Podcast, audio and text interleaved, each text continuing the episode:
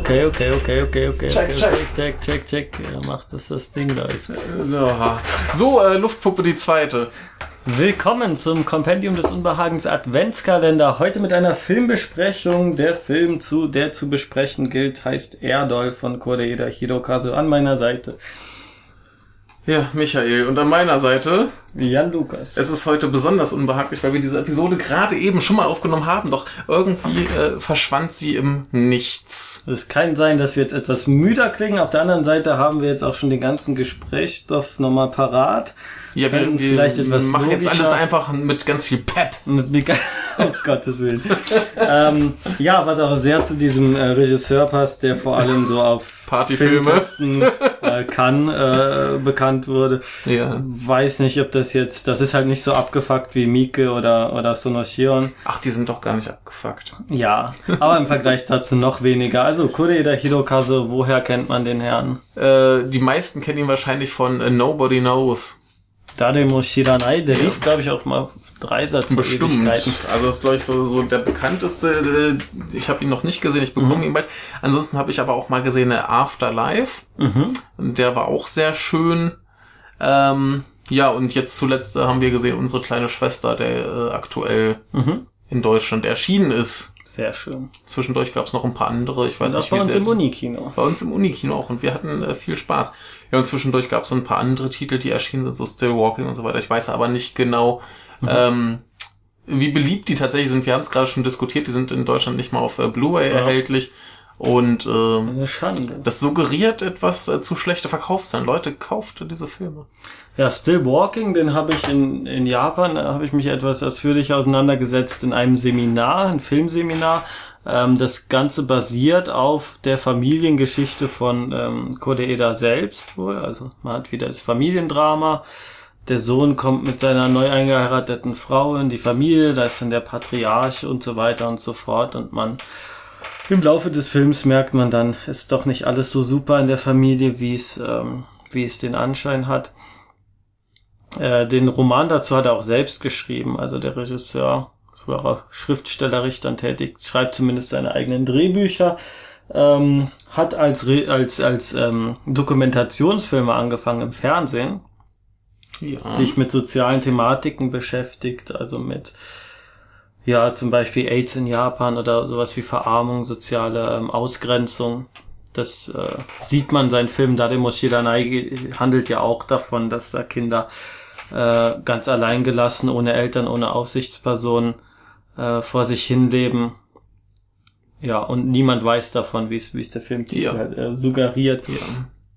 Und wir kommen jetzt zu einer Manga-Adaption im weitesten Sinne. ja, die sich auch ähm, mit äh, Verarmer, äh, Ver Verarmung befasst, aber mit emotionaler. emotionaler Ausgrenzung und emotionaler Verarmung. Ja, Kulki Ningyo im Original Erdol wurde mir damals vorgestellt als ganz, ganz seltsamer Film, weil da eine Puppe als Hauptfigur agiert.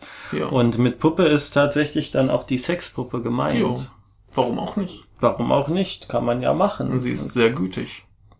Gerade dadurch kann man ja umso mehr Ja. herausstellen, äh, Ja. darstellen, wie, wie es um den emotionalen Zustand der Figuren Mhm, Genau. äh, bestellt ist. Ja, handlungstechnisch, äh, diese werte äh, Gummipuppe äh, wird von einem äh, Lufthauch zum Leben erweckt und ähm, begibt sich dann, während ihr Besitzer dann so tagsüber auf Arbeit ist, begibt sie sich in die Stadt, lernt das Leben kennen, lernt die Welt kennen, erforscht alles, äh, nimmt einen äh, Job in einer Videothek an und äh, sucht jemanden, der ist wie sie und somit die große Liebe.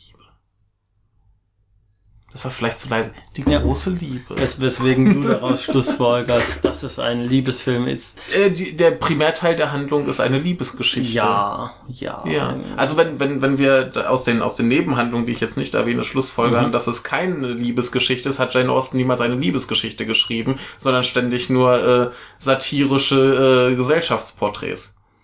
Ja, ich sehe halt die Puppe äh, nicht so wichtig. Ich sehe sie vor, also natürlich schon wichtig, aber nicht so als als ähm, Figur, sondern eher als Spiegel, der dann da Ja, äh, Aber das, das zentrale äh, Handlungselement ist halt diese Figur, die ja. Liebe sucht.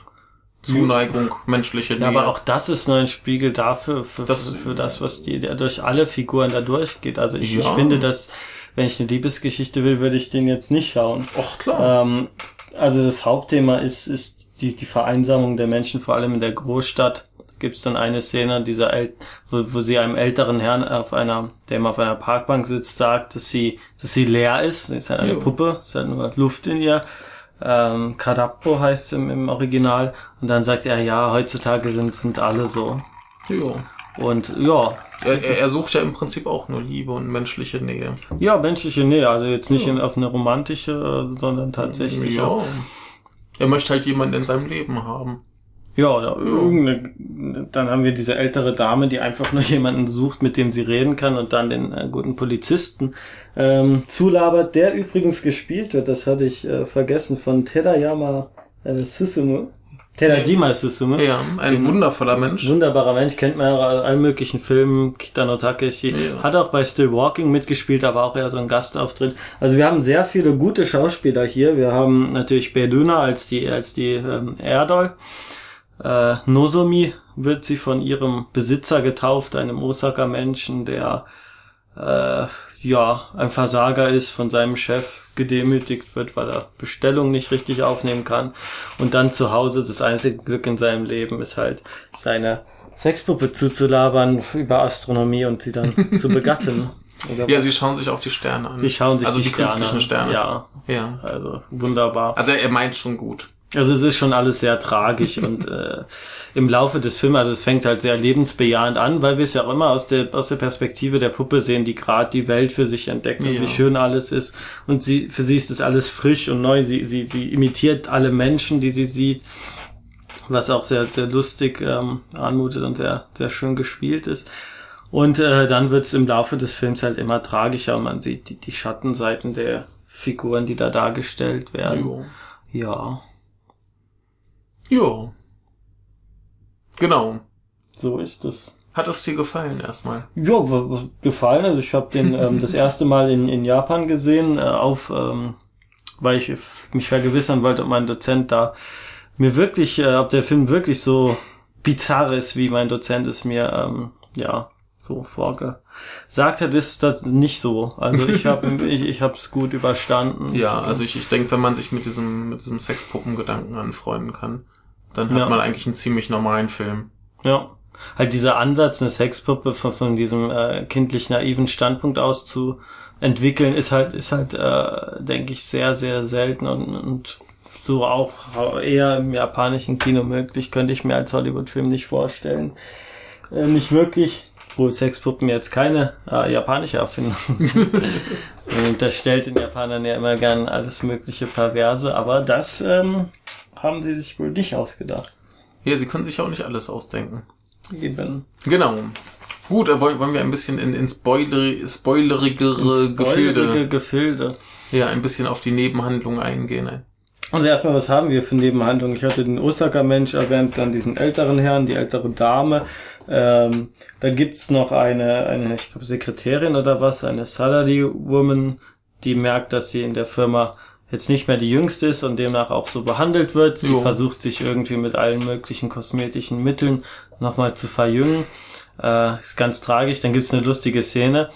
Ähm, die Luftpuppe hat halt diese, ähm, wie, wie nennt man diese, ähm, nicht Narben, ähm, diese Sch- ja, diese Schweiß, also Schweißnähte, wo quasi das diese, Plastik diese Nähte, genau, die Nähte. Und daran erkennt man halt auch, dass die Puppe, sie hat überall diese Nähte und die lässt sie sich dann wegschminken. Und einmal sieht sie dann diese Sekretärin, die vorbeigeht mit ihren Strumpfhosen und denkt dann, diese Nähte von den Strumpfhosen wären genauso wie ihre eigenen äh, Nähte als Puppe. Und ähm, ja, empfiehlt ihr dann das Make-up. Also Ja. ganz lustig, weil sie weiß es halt nicht besser. Sie kann auch nur das wissen, was sie dann in diesem kurzen Zeitraum von Menschen imitiert hat und sie sucht halt nach jemandem, der ist wie sie, also der ebenfalls leer ist innen und versucht diese Leere aufzufüllen. Ja. Und das ist so die zentrale Stelle des Films, würde ich sagen, der das ein Gedicht fortgelesen wird. Da geht es dann darum, dass kein Mensch ja alleine existieren kann, dass man quasi durch den Atem, durch die Luft eines anderen Menschen, durch das, was ein anderer Mensch einem gibt, ähm, erst ähm, bestehen kann. Ja, da hatte ich dich ja vorhin mit einer wundervollen These verblüfft, was mir jetzt natürlich nicht mehr gelingen wird. Aber ich hatte ja angebracht, dass ja quasi, ähm, aber die, die anderen Menschen sagen ihr halt auch immer, dass sie sind wie sie. Mhm. Und zwar äh, leer, aber sich das halt so ein bisschen eigentlich ziemlich entgegengesetzt äh, gebaut ist, weil die normalen Menschen halt äh, Mhm. emotional leer sind und sie äh, eigentlich nur physisch, denn ansonsten ist sie ja voller Freude Ja. und Leben und äh, Glück. Ja. Ja.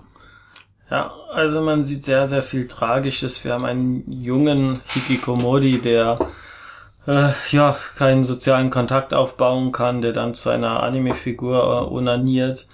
Ach, stimmt, der, der, der stellt ja diese, diese, Kamera, Kamera auf, auf. dass er ihr mit der Kamera unter den Rock schauen kann. Da, das fand ich sehr originell. Ich Ja. weiß nicht, ob das ein Otaku jemals macht. Ich Bestimmt. ich bestimmt. glaub, Irgendwer hat's bestimmt gemacht. Irgendwer hat es bestimmt gemacht. Also dann geht er später auch ins Maid Café.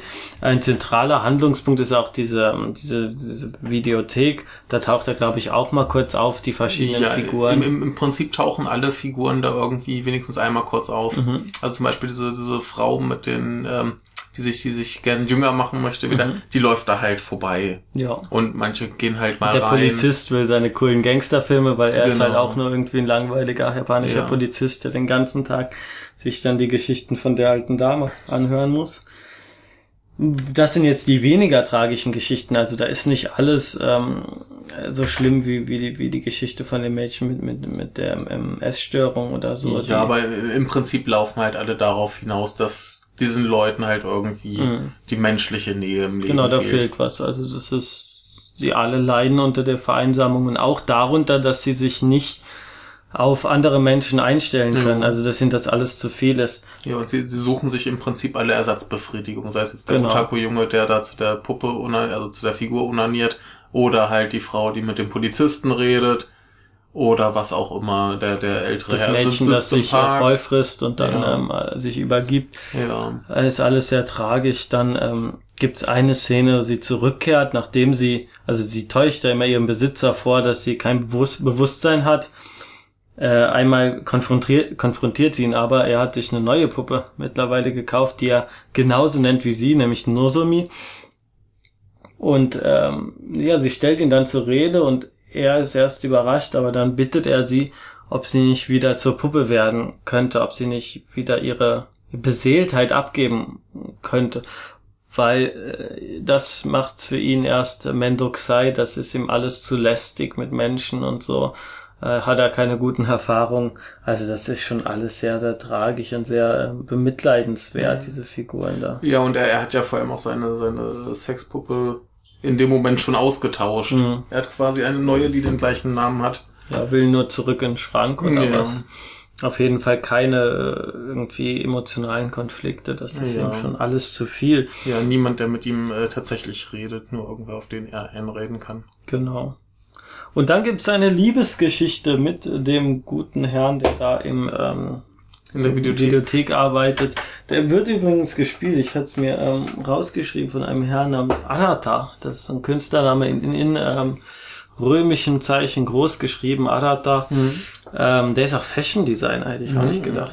Auf jeden Fall, die verlieben sich so. Er äh, findet heraus, dass sie eine Puppe ist, nachdem sie beim Aufhängen von Weihnachtsdekoration, das war's, genau. Ach ja, Passend zu stimmt. so einem Adventskalender hier. Ja. Ne, ähm, ähm, kramt sie sich einen, einen äh, was weiß ich, Reißbrettstift in den Finger und dann äh, entweicht ihr die Luft und er sieht das, ist zuerst ganz entsetzt, dann äh, nimmt er Tesafilm und fragt dann, wo ihr, wo dieses Ventil ist und, und bläst dann Luft in sich hinein und dadurch lebt sie wieder. Und dann nimmt auch diese Liebesgeschichte nochmal einen Schritt. Ähm, Er nimmt das ziemlich locker. er nimmt das ziemlich locker. Ja, das ist so ein bisschen, das ähm, muss aber auch sein, wenn man einen Film mit, mit einer Sexpuppe in der Mitte in der Hauptrolle hat, dann sind entweder alle total entsetzt oder sie müssen es halt behandeln wie, äh, als wäre es ganz normal, so ein bisschen Ja. Kafkaesk auch, Ja. um das Wort gesagt zu haben. Ja, da haben wir ja vorhin schon diskutiert, was ich jetzt nun leider auch nochmal anführen muss, ähm, dass es mich ein wenig irritiert, dass sie ja zwar Mhm. ganz zu Anfang von einer echten Puppe gespielt wird, Mhm.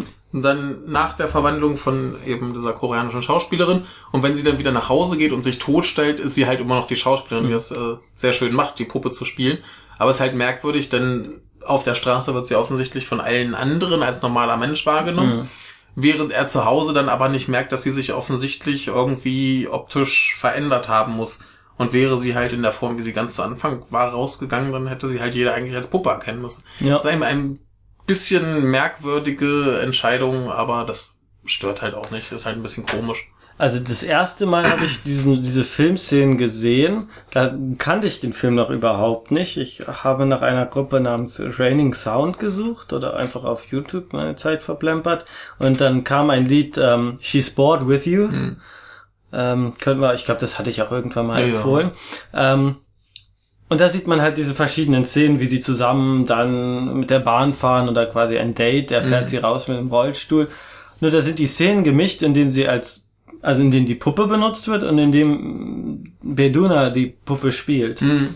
Und ich fand das ganz bizarr, weil ich wusste nie, aber das ist jetzt eine Puppe, oder? Aber das kann wieder keine Puppe sein. Also vor allem, Also, also sie, sie machen es ja später nochmal, dass gerade wenn halt die Luft aus ihr rauskommt, Mhm. dass sie dann da schon nochmal so einen ja, Körper oder so Körperteile von der Puppe hin haben. viel wird auch mit Make-up getan. Ich, ich wollte sagen, in manchen Szenen wird sie auch irgendwie so ein bisschen noch geschminkt, als wäre sie Mhm. eher aus Plastik. Ich, ich glaube, irgendwo sieht es mal aus, als hätte sie ein Plastik an. Vielleicht haben sie auch einfach so eine Folie drüber geklebt Ja. oder so. Ich weiß es nicht. Es ist aber halt ein, bisschen komisch. Sie ist halt auf jeden Fall aber eine, sehr gute Besetzung für die Puppe. Ja, das macht sie Zum jeden einen äh, sieht sie halt, ähm, sticht die dadurch heraus, dass sie dann ein bisschen ausländisch aussieht. Und äh, ich glaube, die Originalpuppe wird dann auch nach ihrem Gesicht so designt, Mhm. dass es, dass der Übergang halbwegs, ne, Ja. ähm, ne, weich, äh, halbwegs äh, problemlos verläuft, dass man dann nicht so, äh, ja, davon gestört, sich gestört fühlt wie du. Nee, nee, mich, mich Ja. irritiert ja nur, dass, dass sie, wenn sie wieder zu Hause ist und sich totstellt, nicht wieder die Puppe verwenden. ja. Oder dass sie halt nicht schon von Anfang an sagen, dass sie halt als Schauspielerin die Puppe spielt. Gut, dann gibt's die eine Szene, da, da ist sie, kommt sie zurück in die Wohnung, merkt aber, dass ihr Besitzer schon früher zurückkommt, muss schnell äh, Hm. sich ausziehen, weil sie sich auch anders kleidet, äh, vergisst dann die Uhr. Das kann man halt schlecht machen, wenn sie sich oder, Ja, oder dass man dann spontan so sich in die Puppe verwandelt. Naja. Äh, Fände ich Ja, problematisch ich, ich, oder ich sag seltsam. halt, dann, dann hätte ich es vielleicht ganz gut gefunden, wenn sie einfach dann von Anfang an sagen, so, diese Schauspielerin spielt eine Puppe. Und Von da erst gar Anfang keine pu echte Puppe hinsetzen. Ja. Vielleicht ein bisschen mehr Make-up, dass sie mehr nach Mhm. Puppe aussieht. Gut, diese Verwandlungsszene am Anfang, ganz am Anfang, wenn dieser göttliche Atem da ähm, Mhm. kommt, äh, sieht man auch, wie sie als Puppe erst die Hand Ja, ausstreckt, ja. also wie die Puppe sich bewegt und wie dann Beduna äh, erscheint. Ja, das, das ist schon, ist schon sehr schön. Ist halt nur irritierend, dass halt dann der Besitzer nicht auf diese Veränderung reagiert. Ja. Aber das muss Aber man halt hinnehmen. Mich würde es auch nicht wundern, wenn er gar nichts mitbekommt, Ja. weil das ist. Ja, dann gibt's eine Vergewaltigungsszene, wie in jedem japanischen Film. Das Ja. ist die Regel.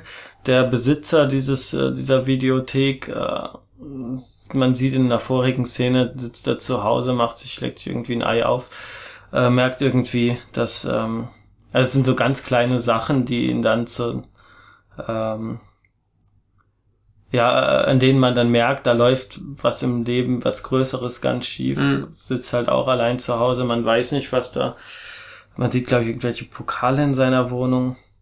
Aber ansonsten die Familie, Kinder, ob er welche hat, vielleicht sind sie weg. Man weiß es nicht, auf jeden Fall spricht er sie dann an, obwohl er vorher immer komplett nett zu ihr war. Äh, ich, ich, ich, äh, mir ist gerade eingefallen, was wir, was wir vorhin nämlich vergessen haben. Ja. Er erpresst sie ja quasi. Ja, Er, hat ja mitbekommen, dass irgendwas zwischen ihr und seinem anderen Angestellten abläuft. Sie hat sie aber in ihrer Funktion als Puppe mit ihrem Besitzer im Park gesehen. Mhm. Und daraus schließt er, dass sie irgendwie wild mit jedem rumbumst. Mhm. Und auch wahrscheinlich seiner Theorie nach schon mit, mit dem Angestellten. Und er dann halt irgendwie so sagt, ja hier, ihr jungen Mädchen, ihr treibt's doch mit jedem, dann kannst du mich auch mal ranlassen. und denkt dann, dass das okay ist. Und ich denke, so läuft sehr ähm, oft ähm, sexueller Missbrauch Mhm. oder Belästigung in Japan ab, dass dann der ältere Chef seine Machtposition ausnutzt und dann mit eben solchen Sprüchen kommt. Was aber halt sehr verstörend ist, weil äh, am Anfang ist er halt super nett zu ihr und Mhm. sie haben dann immer dann diese Filmquiz und, und, und ähm, das ist halt verstörend. Das, ähm, das ist wirklich eine der erbärmlichsten Vergewaltigungsszenen, die ich Mhm. so äh, kenne. Danach ähm, nimmt sie halt ihr Unterteil hinaus und wäscht es selbst. Ja. Was ich denke, so eine der, der äh, abstrusesten Szenen da drin sind. Also Mhm. da kann ich schon verstehen, wenn man als Zuschauer da ein bisschen verstört von ist, Ja. wenn man das sieht. Mir, mir, mir ist gerade so aufgefallen, im Prinzip ist er die einzige Person im ganzen Film, die sie schlecht behandelt.